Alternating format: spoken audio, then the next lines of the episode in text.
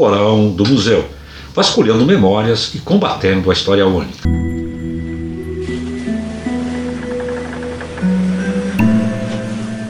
Olá pessoal, tudo bem? Aqui é a Ângela. Aqui é a Sabrina. Aqui é a Daisy.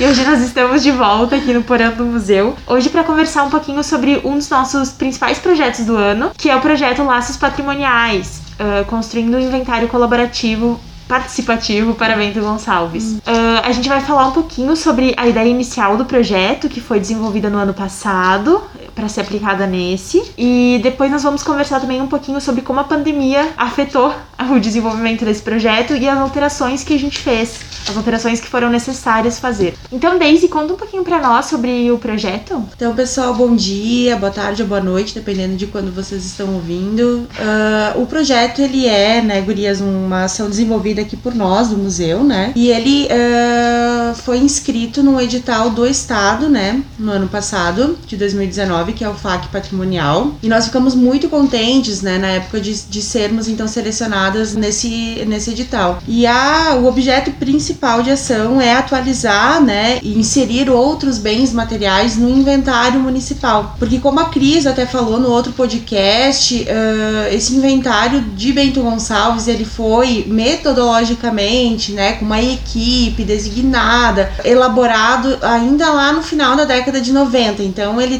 tá bem defasado, só que ele ainda é um excelente documento de consulta uhum. de base histórica, enfim, sobre as edificações da cidade.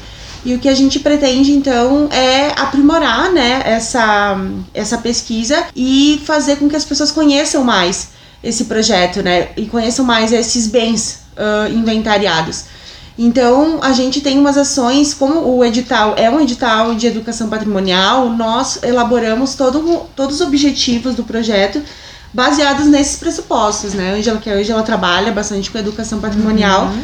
Então a gente sabe que precisa ter muita relação com as pessoas, né? Basicamente, relação então, com pessoas. Então, gente, pois é, né? E aí, então, qual é a Quais são essas ações, tá, pessoal? Uh, a primeira delas é a criação de um livro, tá? Onde a gente vai colocar algumas das fichas, não todas, porque a gente sabe que tem em torno de 400 a 500 fichas de bens uh, materiais e identificados no município, mas vai ser, vão ser escolhidas algumas, uh, alguns desses bens para comporem o livro, principalmente o que a gente conseguir incluir de uh, novo, né, no caso dessa pesquisa. Então a gente vai fazer uh, esse livro com uma ficha e uma fotografia e também depois a gente vai transformar esse material em braille também. Depois uma outra ação que é a principal delas, né, é, a, é conversar com as comunidades, porque boa parte desses bens uh, materiais eles estão no interior do município. E então a gente uh, precisa visitar esses locais. Nós, no início desse ano, fizemos algumas,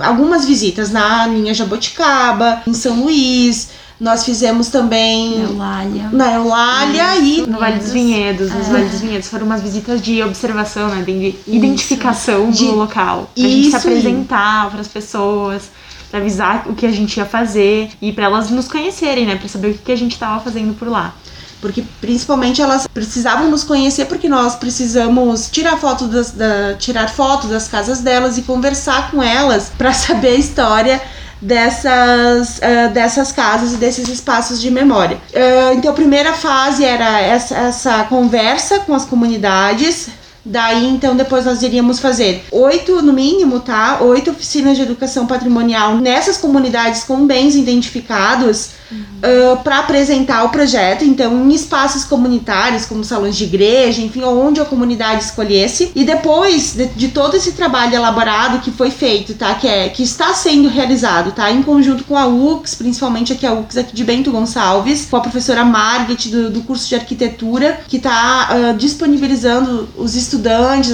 as estudantes do curso de arquitetura para trabalhar junto com nós. E também a gente tem que falar do conselho, né? Uh, do COMPAC aqui do município município e do Conselho de Cultura, que também a gente tem representantes desses conselhos dentro de, desses projetos. E aí, depois de toda essa pesquisa que ia ser realizado com, esse, com esses arquitetos e também com o historiador que a gente vai contratar para trabalhar no projeto e mais o trabalho nosso aqui da equipe, nós iríamos voltar nessas comunidades e apresentar, fazer oficinas de educação patrimonial falando sobre a importância da preservação, sobre o que, que é uh, por que, que é importante preservar e conversar com eles também sobre o que, que é, o que, que eles acham importante preservar e se, e se eles acham importante uh, preservar, né? Porque a gente sabe que a preservação do patrimônio, se ela não é uma via dupla de entendimento entre a pessoa e, digamos, uma instituição que está prevendo uma preservação, ela não acontece. Então, esse projeto tinha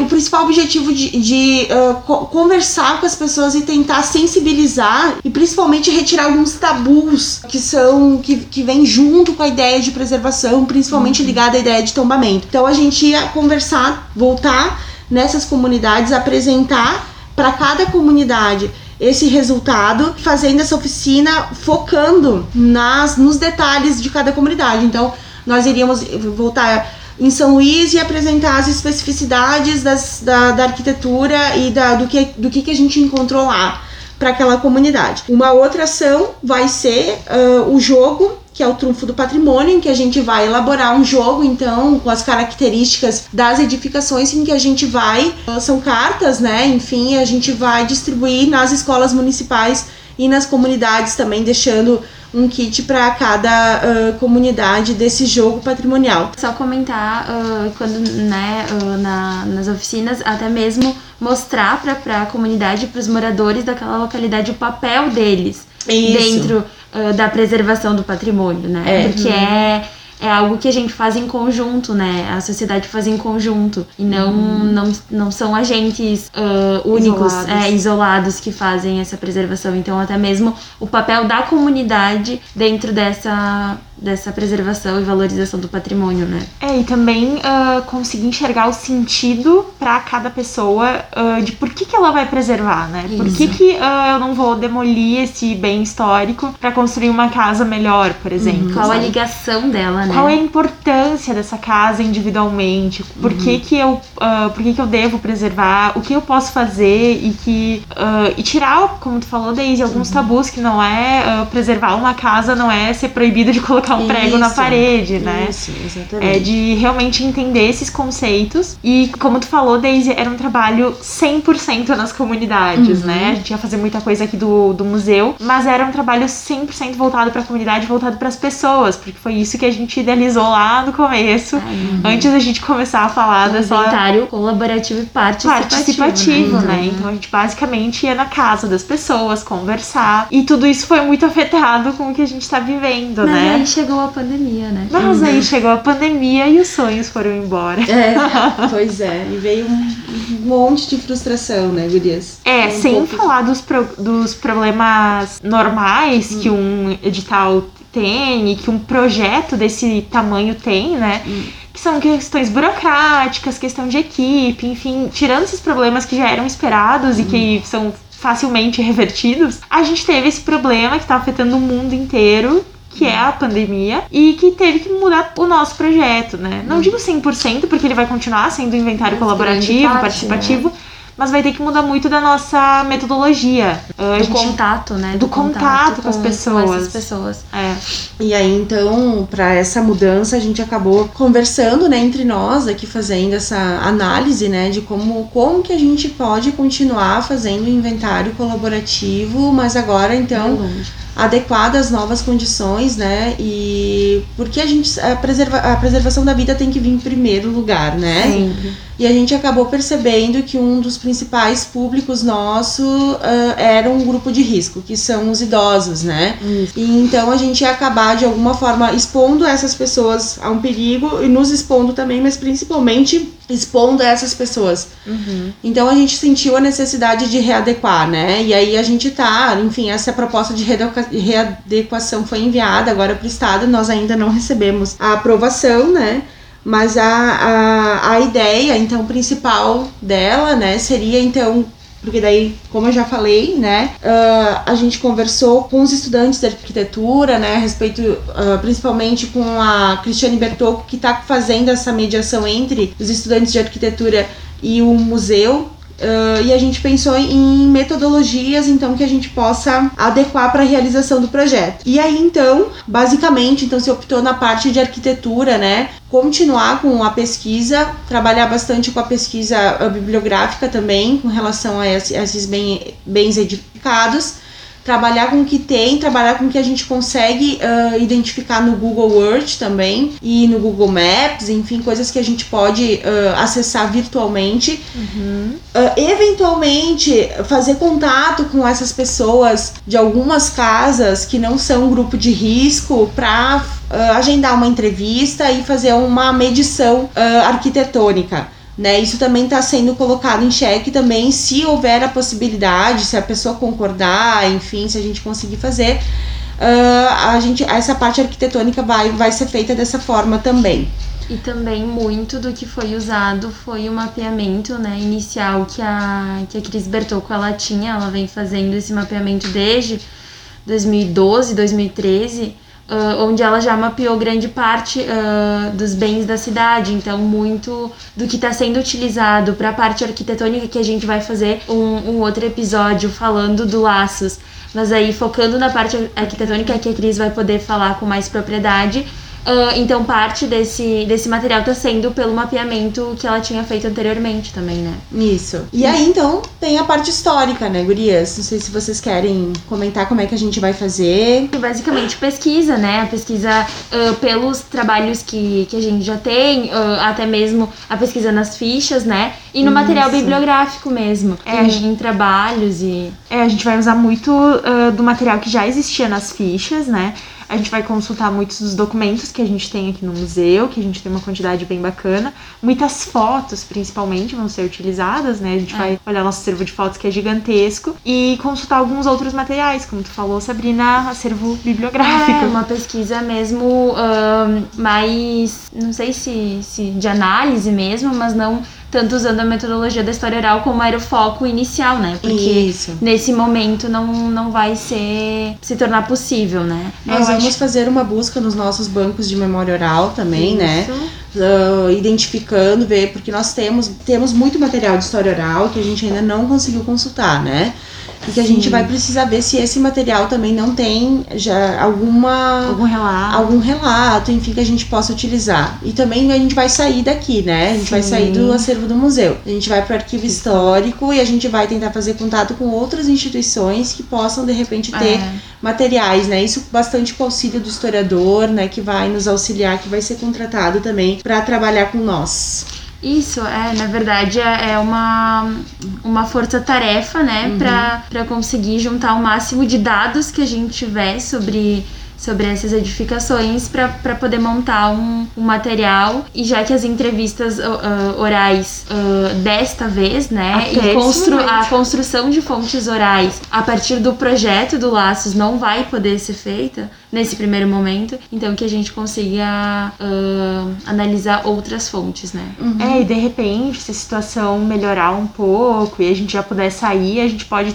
ir até as casas em algum momento. Uhum e fazer, deixar um contato e depois entrar em contato por telefone, Isso. pelo celular, por e-mail. Exatamente. Uh, e a gente vai estar tá sempre tentando buscar outras formas e ele vai continuar sendo participativo, colaborativo, mas adaptando, como adaptando. o mundo está se adaptando uhum. agora, né? Eu acho que todos os pesquisadores que trabalhavam com memória oral, tu, Sabrina, principalmente, teve que adaptar demais a pesquisa. Eu também mudei 100% o, a minha pesquisa, uhum. que eu estou realizando na universidade, para me adaptar a essa reali nova realidade de que eu não posso ir conversar com as pessoas nas, nas casas delas. E é isso, a gente vai ter que se adaptar Uhum. E é um momento e que vai fazer parte da história, né? E que vai ser, vai contribuir para o nosso projeto, né? A gente vai repensar uhum. toda a forma dele. Enfim. E a gente acaba refletindo, né? Eu até refleti muito isso por, por conta uh, da minha pesquisa mesmo, né?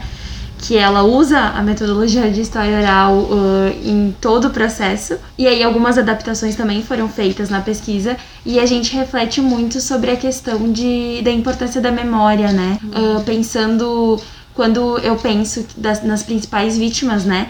Uh, e no grupo de risco da pandemia, uh, a gente pensa uh, na importância de preservar essas memórias, né? Uhum. Então também está sendo um trabalho de reflexão, eu acredito. Uhum. Isso. Também, então, né, uh, tem toda a parte das oficinas de educação patrimonial. Então, como é que nós vamos fazer? A proposta é que nós, então, uh, elaboremos no mínimo oito episódios, seria falando, a gente ainda não decidiu exatamente o formato mas são vídeos com oito partes, digamos assim. Então, já que a gente ia fazer oito oficinas iniciais e depois mais oito finais, né? Então, oito partes de oficinas patrimoniais falando um vídeo, né? Gravada sobre o que é educação patrimonial, quais são as novas perspectivas, como é que é a educação patrimonial ligada à cultura material, como é que o imaterial se liga à cultura material, como é que a educação patrimonial trabalha com essas duas vertentes, como é que é a educação patrimonial em Bento Gonçalves, como é que a gente pode pensar essa educação patrimonial focada nesse objeto. Então vão ser oito, oito episódios com diferentes temáticas, como eu coloquei para vocês, umas né, propostas uhum. de temáticas que a gente pode abordar. E depois uh, nós vamos, então, né, gra gravar isso, nós vamos uh, gravar em CD e entregar pelo menos um para cada comunidade, só que a gente também vai deixar sempre isso disponibilizado online, né? A gente vai criar. Primeiro a gente vai colocar também na nossa plataforma digital, que é o Tainacan, e que depois a gente também vai criar página no Face sobre o projeto, a gente vai criar Uh, a gente já criou um Google Drive, né, sobre o projeto, então a gente vai deixar sempre disponibilizado para as pessoas poderem acessar. Provavelmente a gente vai criar um site também, mas um site uh, gratuito, né? Um canal no YouTube também. Um canal no YouTube onde a gente vai deixar isso disponibilizado para as pessoas. E depois a gente, quando terminar o projeto de pesquisa, que vai ser uma pesquisa então uh, mais tradicional, digamos assim, mas que vai se contribuir bastante, a gente vai uh, fazer mais oito oficinas, então, falando das especificidades dos locais onde a gente encontrou esses materiais e ir colocando, deixando disponível também nesses canais online e também entregando então seriam dois CD ou um DVD com as duas oficinas para cada para cada comunidade. Falando nas... e nos, nas escolas também. A gente vai ter que entregar alguma Falando coisa online, pelo menos. Falando nas comunidades, acho que a gente pode apontar quais são essas comunidades, né? Até uhum. para o pessoal entender. Sim. Uh, então, só para falar um pouquinho sobre os locais, né, que essa que esse inventário vai vai abarcar, né? Porque são muitos bens, então não dá para abarcar a totalidade, né, num, num projeto. Então, uh, vai ser as vilas ferroviárias e ali entra São Luís, Jabuticaba, Veríssimo de Matos e o KM2. Uh, a Eulália Alta e Baixa, uh, no Vale dos Vinhedos, a linha 15 e a linha 40, no distrito de São Pedro, então, a linha São Miguel, a área central de Tuiuti, o centro, a linha Passo Velho, Faria Lemos uh, e o bairro São Roque. Então, são, são esses os pontos, né?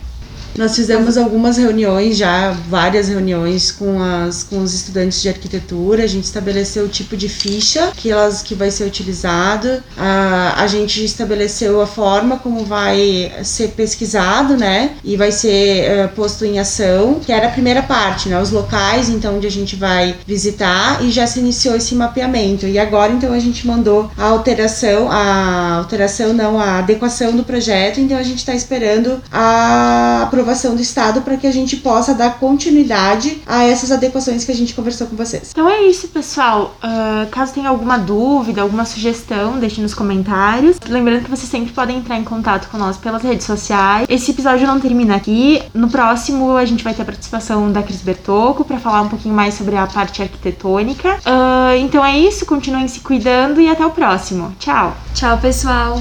Tchau.